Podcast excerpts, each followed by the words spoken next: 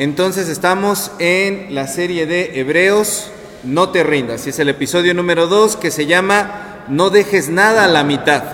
No dejes nada a la mitad. Y bueno, antes de entrar en los puntos que quiero explicar de este pasaje que acabamos de ver de Hebreos 1, del 1 al 4, si se dan cuenta en el inicio de la eh, llamada carta de los hebreos queda muy evidente que no es una carta, como ya lo habíamos explicado la semana pasada. No tiene la dedicatoria, ni tiene un saludo, ni dice a quién va dirigida. Simple y sencillamente entra en materia con una explicación. Y estos primeros cuatro versículos son el, el resumen breve, solemne, que nos describe cuál va a ser el tema de todo el demás libro de Hebreos, que es acerca de Jesucristo. Entonces nos da esta introducción a este sermón o este mensaje, esta predicación o, homilía, que ya dijimos, Hebreos no es una carta, sino una predicación. Y entonces aquí, desde el principio, quien escribe esta carta marca un parteaguas entre las, la creencia de sus oyentes y las creencias que ahora tiene el pueblo cristiano. Inmediatamente podemos darnos cuenta que aunque ahí no dice que está dirigido a judíos, va dirigido a judíos porque empieza a decir, Dios en otro tiempo habló muchas veces de muchas otras formas. Y entonces empezamos a ver cómo dice eh, la tradición judía, empieza a describir este autor cómo es que Dios habló de las distintas formas, ¿verdad? Y podemos entender algunas cosillas aquí. Por ejemplo, primeramente entendemos que Dios siempre quiere comunicarse con el ser humano. Entonces nunca existe esta situación de que Dios tenga un silencio para con nosotros. Si ustedes ven, por ejemplo, ¿dónde ¿cuál es el último libro del Antiguo Testamento? ¿Alguien sabe? ¿Cuál?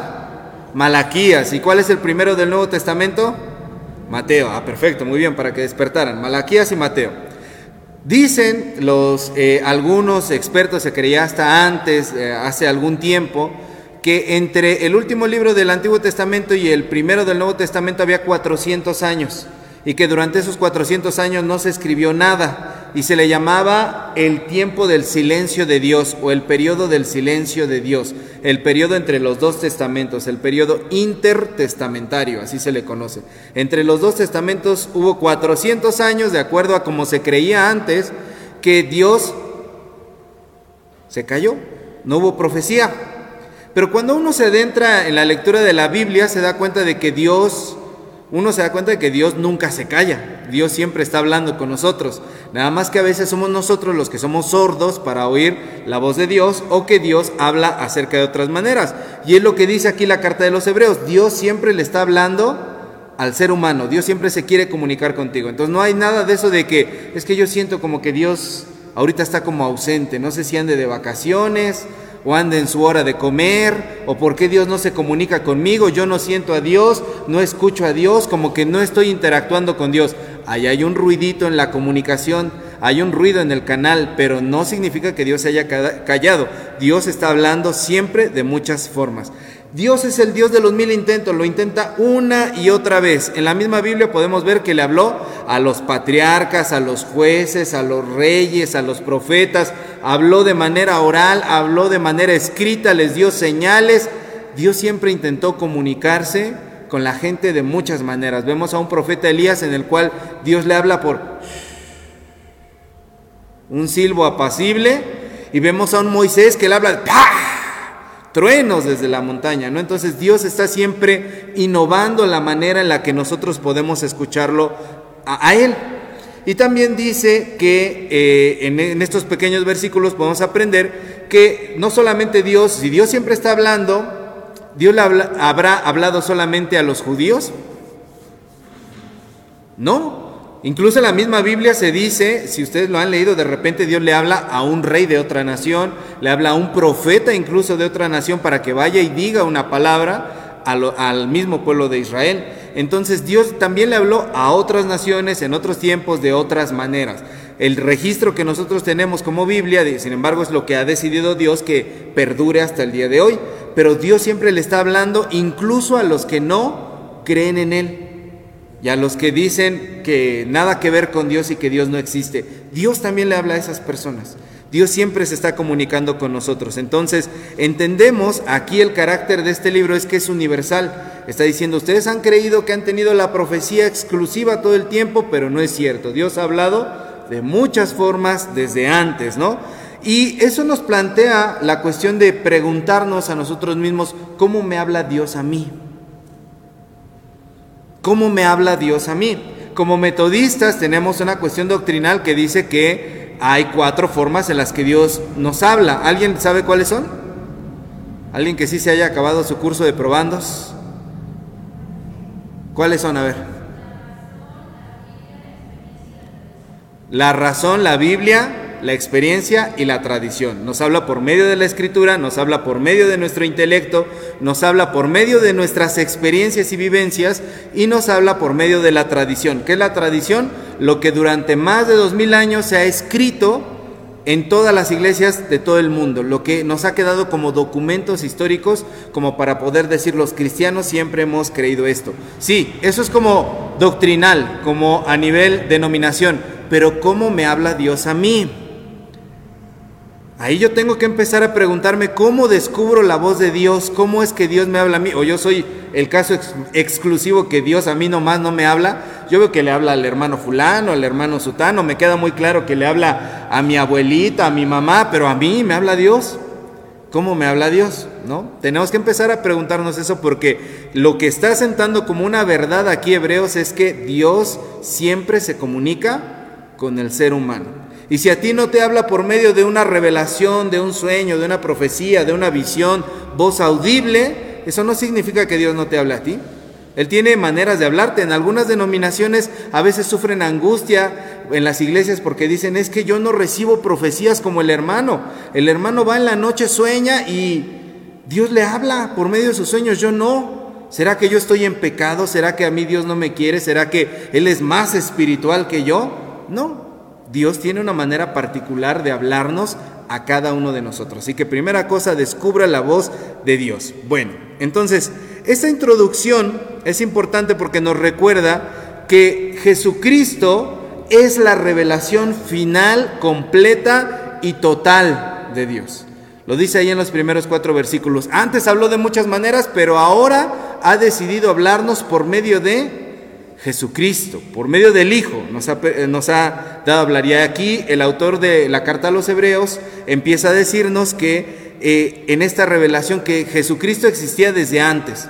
El mismo Jesús que ellos vieron caminar, que vieron eh, correr, dormir, etcétera, con todas las funciones de ser humano, es un ser que existe desde antes, que fue a la gloria de Dios, que es la sustancia misma de Dios y que Él sustenta todas las cosas. ¿Cómo se mantiene toda la creación?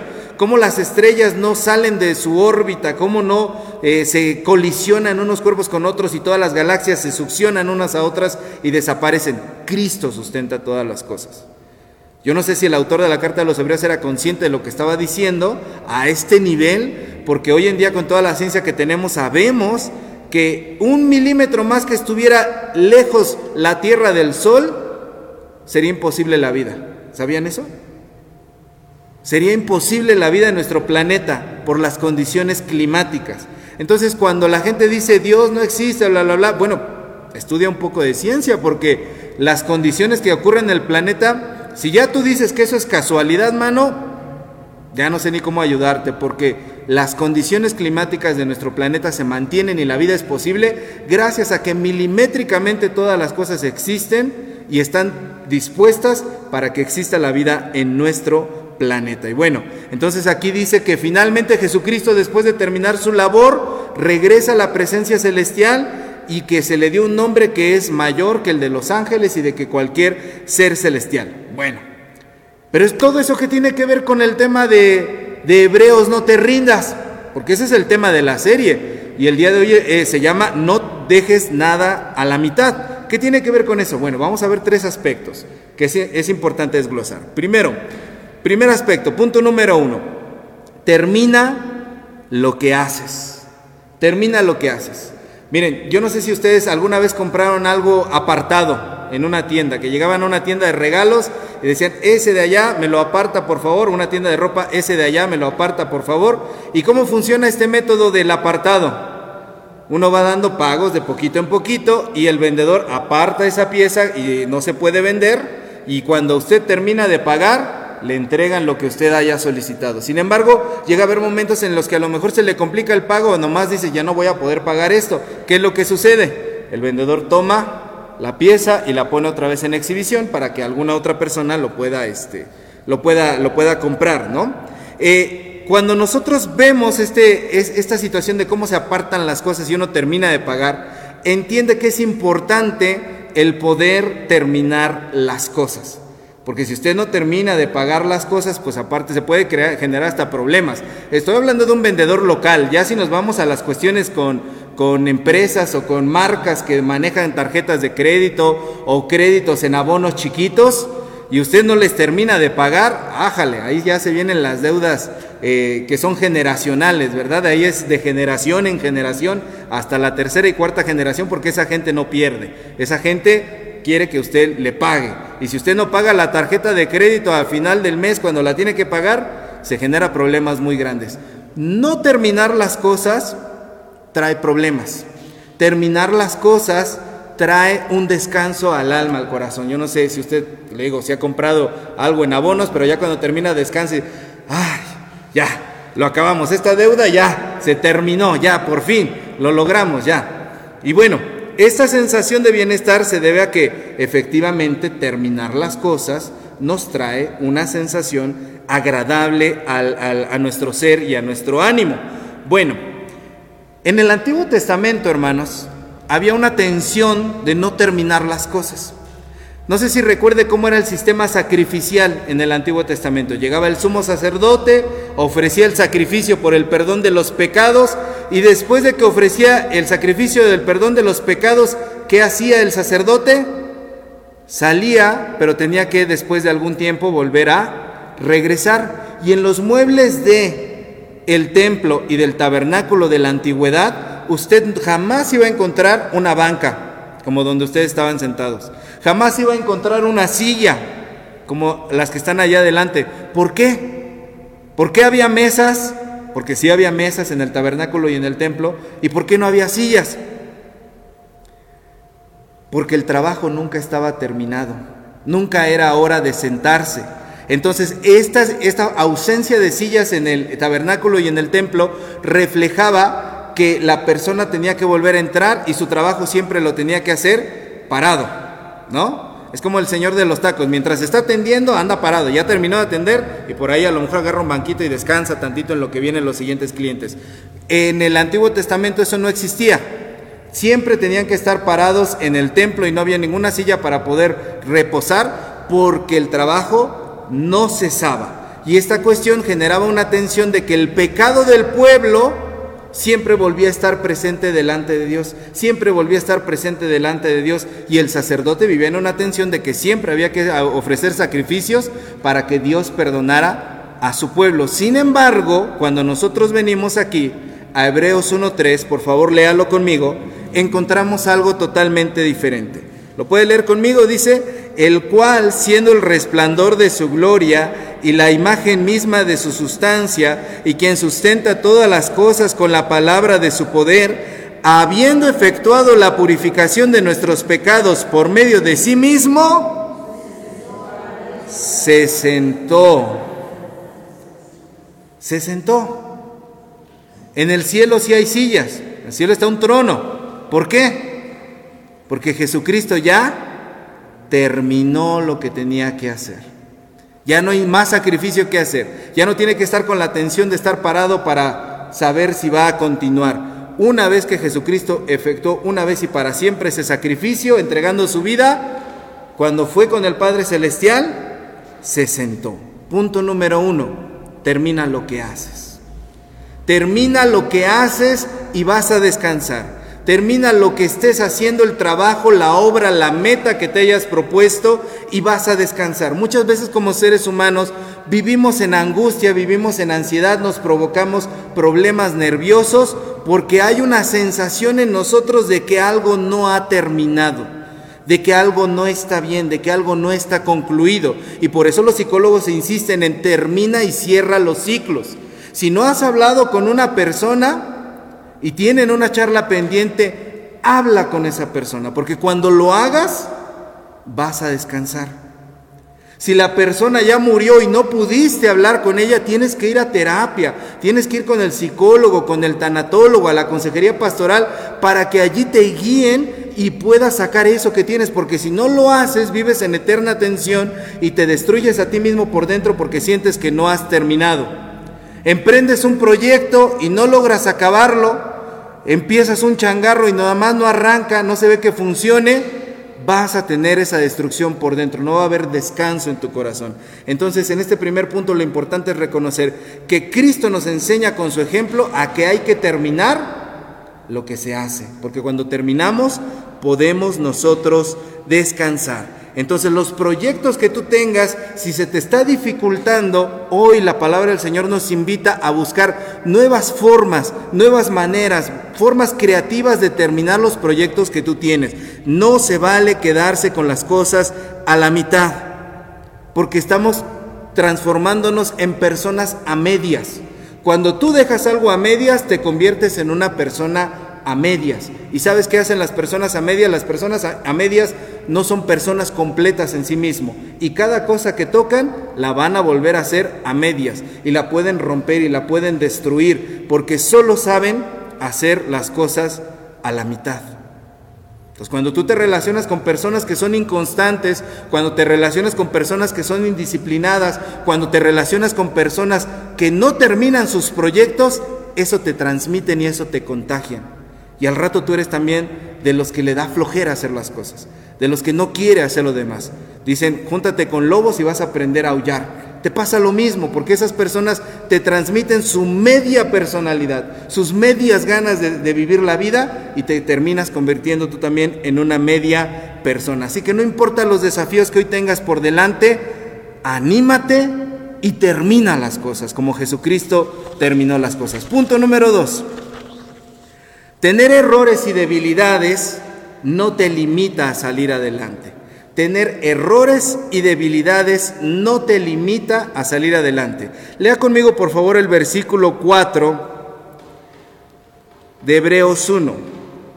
Dice, hecho tanto superior a los ángeles cuanto heredó más excelente nombre que ellos. Aquí vemos un estado en el que Jesucristo ahora está en un nivel espiritual en el cual ya es superior a cualquier cosa que existe en el universo. Pero Jesucristo nunca fue, no, no todo el tiempo fue así. Quiero que ahora me acompañe por favor a Juan, el Evangelio de Juan. Vamos a ver el capítulo 19 en los versículos 28 al 30. Estamos viendo la escena de la crucifixión. Juan 19, versículos 28 al 30. ¿Ya lo tiene? Vamos a leer juntos. Dice, después de esto, sabiendo Jesús que ya todo estaba consumado, dijo, para que la escritura se cumpliese, tengo sed. Y estaba allí una vasija llena de vinagre, entonces ellos empaparon en vinagre una esponja y poniéndola en un hisopo se la acercaron a la boca. Cuando Jesús hubo tomado el vinagre, dijo, consumado es. Y habiendo inclinado la cabeza, entregó el Espíritu. Mientras que en Hebreos vemos a un Jesús que es celestial, superior, espiritual, que está por encima de toda la creación, cuando nos acercamos a recordar cómo era este Jesús cuando estaba en la tierra, nos encontramos que en la cruz una de las palabras que dice es, tengo sed, tengo sed. En esas palabras podemos ver la humanidad de Jesucristo en su máximo esplendor está débil, está vulnerable, está totalmente acabado, tiene una necesidad física tan grande que le llega a expresar aún en medio del dolor que significaba estar crucificado, tengo sed. Y miren que el dolor de estar crucificado era muy grande porque les quebraban todos los huesos y como quedaban colgados hacia enfrente, se aplastaban el pecho, todo su, su peso recaía sobre su pecho y eso comenzaba a causarles asfixia y morían asfixiados. Y a pesar de que está, está sintiendo asfixiado, la necesidad del agua es tan grande que dice, tengo sed. Vemos a un Jesucristo que está débil, que está totalmente acabado en ese momento, pero unos versículos más adelante llega a decir, consumado es. En griego teteleste, teteleste, consumado es. Vemos entonces que a pesar de que Jesucristo tuvo debilidades y tuvo vulnerabilidades y las expresó abiertamente, eso nunca lo detuvo de poder terminar lo que tenía que terminar. Y puede decir desde la cruz, teteleste, consumado es, sin importar el nivel de debilidades que tenía Jesucristo, Él enfrenta esta misión y logra decir hasta el último, consumado es. Eso es muy importante, hermanos, porque cuando nosotros muchas veces pensamos en nosotros mismos y en los retos que tenemos por delante, mucha gente se mira al espejo y yo no sé qué vea usted cuando se mira al espejo, pero muchos nos miramos al espejo y lo que vemos es una bola de defectos.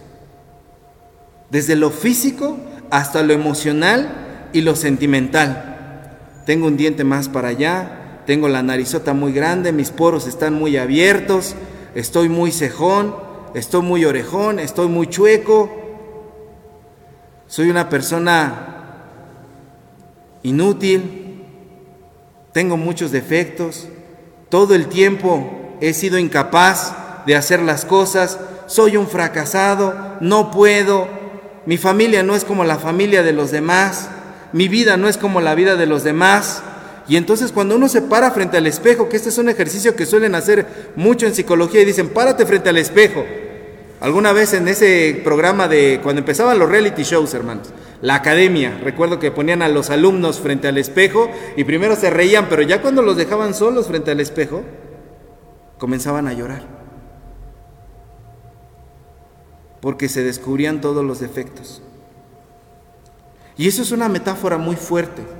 Porque cuando nosotros tenemos delante de nosotros un proyecto, un sueño, un anhelo por realizar, nos paramos frente a un espejo invisible, hermanos, y nos paralizamos. Y decimos, empezamos a ver en los proyectos, según nosotros somos muy planeadores, muy realistas, y cuando quieres hacer algo, ¿qué es lo primero que empiezas a decir? Pero es que no puedo, no tengo, no me da el tiempo, no tengo los recursos, no tengo la experiencia, no tengo la capacidad. A todos aquellos jóvenes y no jóvenes que van a pedir un empleo, lo primero que piensan, ven los requisitos, se paran frente al espejo y dicen, yo no tengo tanto tiempo de experiencia, yo no tengo eh, eh, especialidad en esto, yo no tengo conocimiento en aquello, y qué tal que me ponen a hacer algo que yo no sé hacer. Nos miramos todos los defectos, hermanos todas las vulnerabilidades y todas las debilidades. Por eso el libro de los Hebreos es tan hermoso cuando lo leemos desde la perspectiva de poder decirnos a nosotros mismos, no te rindas. La carta a los Hebreos, ya decíamos la semana pasada, es una carta, es un sermón para darnos ánimo. Y lo que nos dice es, ve, mira a Cristo. Cristo ahora tú lo ves entronizado con la gloria, con el poder, más alto que los ángeles. Pero este Cristo una vez fue el Cristo de la cruz que dijo, tengo sed. Así que no importa si el día de hoy tú tienes defectos, no importa si el día de hoy tú crees tener limitaciones, no importa si el día de hoy tú te has tragado las palabras de otros o tú te has convencido a ti mismo de que eres una persona que no vale la pena y que tiene muchas, muchas, muchas limitaciones. Hoy el Señor te invita a que tú también puedas decir, te telesté, consumado es, lo voy a lograr, voy a salir adelante. En estos momentos no tengo esto, pero en el nombre de Jesús voy a salir adelante. Mira, a lo mejor tengo estos defectos y tú me ves que estoy falto de esto y de aquello. Señor, yo no tengo estos conocimientos, no tengo esta sabiduría, no tengo esta experiencia, pero en el nombre de Jesús puedo salir adelante. No solamente me voy a quedar todo el tiempo abajo, necesitado, con mis vulnerabilidades. Las reconozco, pero mi realidad es la que Dios quiere darme. Y Dios quiere que yo pueda llegar como Cristo a poder decir, consumado es. Tener errores y debilidades no te limita de salir adelante. Hay muchas personas que pasan su vida entera quejándose y diciendo, no, es que yo no soy como fulano, ellos sí pudieron salir adelante. No, pues a mí me tocó la de sufrir en esta vida. A mí me tocó la de quedarme siempre así. A mí me, no, es que los otros sí supieron hacerla, pero yo no, no, no, no, no. La historia de nuestra vida es la historia que nosotros nos decidimos contar cuando nosotros ponemos nuestra vida en manos de Dios. Y a partir de que tú pones tu vida en manos de Dios, Dios te enseña a contarte otra historia. La historia de los cristianos es la de las personas que pueden llegar a decir, consumado es, lo logré. Consumado es, por fin lo alcancé. Y llegué hacia allí. Punto número dos. Punto número tres, los procesos son necesarios. Y va en el mismo tenor. Lea conmigo, por favor, Hebreos. Vamos a regresar a Hebreos capítulo 1, versículo 2.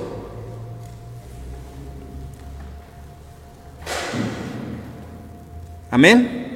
Dice, en estos postreros días nos ha hablado por el Hijo, a quien constituyó heredero de todo y por quien asimismo hizo el universo.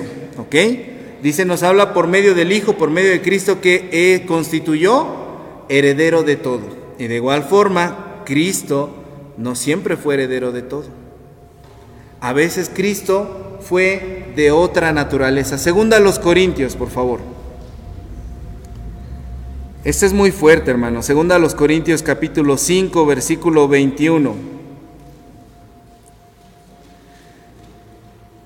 Cuando yo te pregunto a ti, ¿qué crees que es Cristo? Inmediatamente, Cristo es Señor, Cristo es Dios, Cristo es esto, Cristo es el otro, Cristo es heredero, dice Hebreos.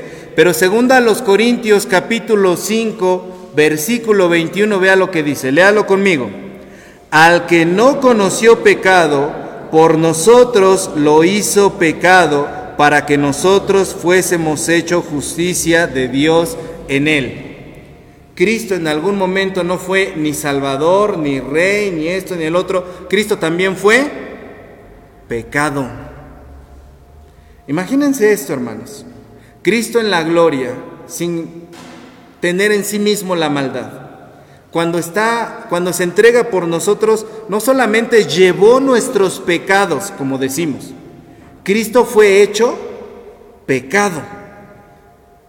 Su sustancia, su esencia, su forma de ser fue hecha pecado y llevó nuestras culpas de esa manera en sí mismo. ¿Pueden ustedes imaginarse en una situación que tuvieran que arrestar a alguien y ustedes echarse la culpa por esa otra persona? ¿Por quién lo harían? No me digan, pero piénsenlo, ¿por quién lo harían? Mejor están pensando ahí, por mi esposo, mi esposa, por mis hijos, por mis nietos. Por ellos yo sí me echaría la culpa y diría que fui yo. ¿Por quiénes sí, por quiénes no? Bueno, ¿lo harían sabiendo que efectivamente esas personas son culpables?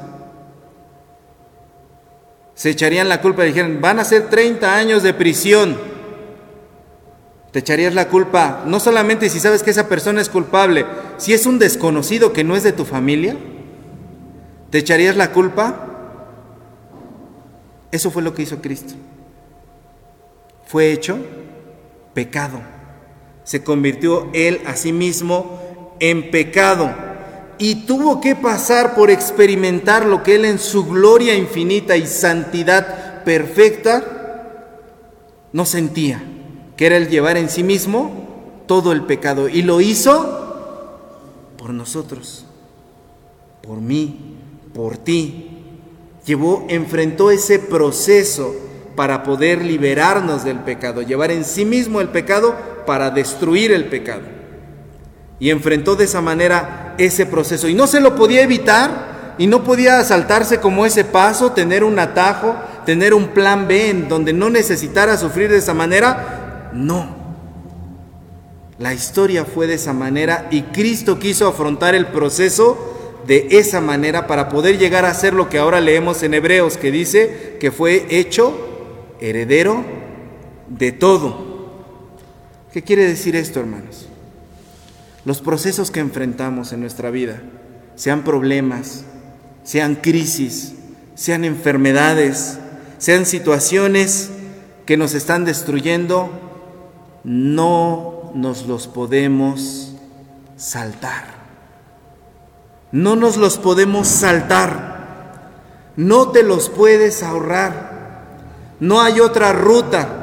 La vida del ser humano necesariamente lleva a estos tipos de crisis y estos tipos de existencia, dicen los filósofos. Y Dios no hubiera podido crear un mundo en donde no hubiera todo esto y que todo fuera perfección. Sí, pero el ser humano no podría experimentar la verdadera belleza de la libertad y del amor. Porque no valoramos cuando estamos arriba si es que no estamos en un momento abajo. No valoras el amor si es que en algún momento no has sentido el odio. No valoras el tener abundancia si es que en algún momento no has tenido escasez. Vean a las personas que lo tienen todo. Vean qué pasa cuando a los hijos se les da todo a manos llenas. ¿Lo valoran? No, no lo saben valorar. ¿Por qué? Porque nunca lo han sufrido, nunca lo han padecido, nunca lo han trabajado. ¿Cómo fueron a perder la fortuna del abuelo? Porque no les costó. Porque no lo sufrieron, porque no lo vivieron, porque no lo hicieron de tal manera que supieron el verdadero valor de las cosas. Entonces, cuando nosotros pensamos en los procesos de nuestra vida, empezamos luego luego a sentir desgracias, llanto, desesperación, aflicción. Pero lo que nos enseña este pasaje de Hebreos es que cada que tengas una desgracia y una crisis en tu vida, tienes que aprender a verla de otra forma. No es una desgracia, no es una crisis, es parte del proceso. Y lo tienes que vivir. Ay, pastor, es que cómo me quito este llanto, cómo dejo de llorar. Llorando. Pero ¿cuándo se me va a pasar? Cuando se le tenga que pasar. Usted tiene que llorar y llorar y llorar y llorar. Pero es que no dejo de hablar de esto, estoy hable ya. Pues háblelo. Porque el corazón que habla sana. Lógicamente tiene que ser en lugares adecuados, ¿verdad? No puede ir usted así con la vecina, con la de los tomates, con la de las tortillas, con la de la tienda. Cuente y cuente cuente lo mismo. Póngalo en un lugar seguro porque sus sentimientos son valiosos, son un tesoro. Y si usted los desperdiga y no los valora como son, su tesoro va a andar al rato ahí por todos lados, todo el mundo va a saber sus historias, le van a aumentar y al rato usted va a terminar haciendo cosas que ni usted ni sabía que había hecho. Ah, caray, ya le aumentaron a mi historia. Póngalos en un lugar seguro, póngalo en oración delante de Dios, póngalo con un consejero, póngalo con un pastor, póngalo con un terapeuta, póngalo en un lugar seguro, porque son cosas de su corazón, pero háblelo. Son parte del proceso, hermanos, no nos lo podemos ahorrar. Qué bonito sería que la fe fuera una situación de este tipo, de que llegas a Jesús y ¡pum! inmediatamente creíste en el Señor Jesucristo y te levantas y ya no tienes recuerdos de lo malo, ni sentimientos de lo malo, ni nada. Pero no es así. Eso sería irreal, eso sería fantasioso, eso sería dañino para nosotros, porque no podríamos valorar las cosas de verdad. Entonces, hermanos, no son desgracias, son partes del proceso y te ayudan a que sepas cómo tomar medidas y cómo tomar soluciones. Porque una persona que enfrenta un proceso y aprende de la mano de Dios a cómo vivir ese proceso, se vuelve sabia. Una persona que enfrenta un proceso de la mano de Dios se vuelve sabia. No es lo mismo vivir un proceso sin Dios que sin Dios. La persona que vive procesos sin Dios nada más se hace dura de corazón y parece que nunca aprendió y se hace más testaruda y se hace más necia y se hace más difícil charlar con ella porque se vuelve desconfiada. Yo ya no creo en los hombres, yo ya no creo en esto, yo ya no creo en la iglesia, yo ya no creo en aquello. Uy, no, esos son mentirosos, se hace dura. Pero una persona que vive sus procesos con Dios se vuelve sabia y puede aconsejar y puede entender y puede empatizar y puede ser una persona que sabe sacar tesoros incluso de donde hubo dolor. Entonces este punto número 3 dice, los procesos son necesarios, son necesarios. Hermanos, es lo que quiero que nos quede el día de hoy. En estos cuatro versículos de Hebreos, en este primer capítulo, en este pasaje que inicia, que es el prólogo de cómo, de todo lo que va a tratar la carta, se nos dice, no dejes las cosas a la mitad, termina lo que haces sin importar tus errores o debilidades, y aprende de los procesos, porque los procesos son necesarios. Hoy Hebreos nos llama a poner nuestros ojos en Jesús, a mirarlo a Él. Él es la revelación suprema de Cristo. Y parafraseando lo que dice ahí Hebreos es, quizá tú en otros tiempos Pensabas de otra manera, hablabas de otra manera, pero ahora Dios ha decidido hablarte por medio de Jesucristo. Al principio preguntaba, ¿cómo te habla Dios a ti? ¿Se acuerdan? ¿Cómo te habla Dios a ti? Hoy en la carta a los hebreos nos mira por medio de Jesucristo y nos dice, míralo a Él y aprende. No te rindas, no dejes las cosas a medias. El Señor te va a ayudar pese a tus defectos y pese a los procesos que tú estés enfrentando. Y el Señor te va a dar la victoria, porque Dios, Dios no hace las cosas a medias. Y terminó el Señor su creación y vio Dios que era bueno. Y descansó el Señor. Se sentó a poder descansar. ¿Quieres tener descanso en tu vida? Deja de hacer las cosas mediocremente. Deja de hacer las cosas a medias. Hazle como el Señor y vas a descansar. Amén. Póngase de pie, vamos a orar. Amado Dios, delante de ti, Señor, estamos y te agradecemos que hoy, Señor, has hablado a nuestro corazón por medio de Jesús. Permítenos, Señor, que podamos internalizar esta enseñanza y podamos de esa manera, Señor, ver, verte a ti reflejado en nuestra vida. Enséñanos, Señor, a terminar lo que hacemos. Enséñanos, Señor, para que tu gloria sea sobre nuestras vidas, para que tu poder nos anime día con día y para que podamos ser personas que concluyen proyectos, pero sobre todo que son guiados por tu Espíritu Santo. En Jesús. Amén.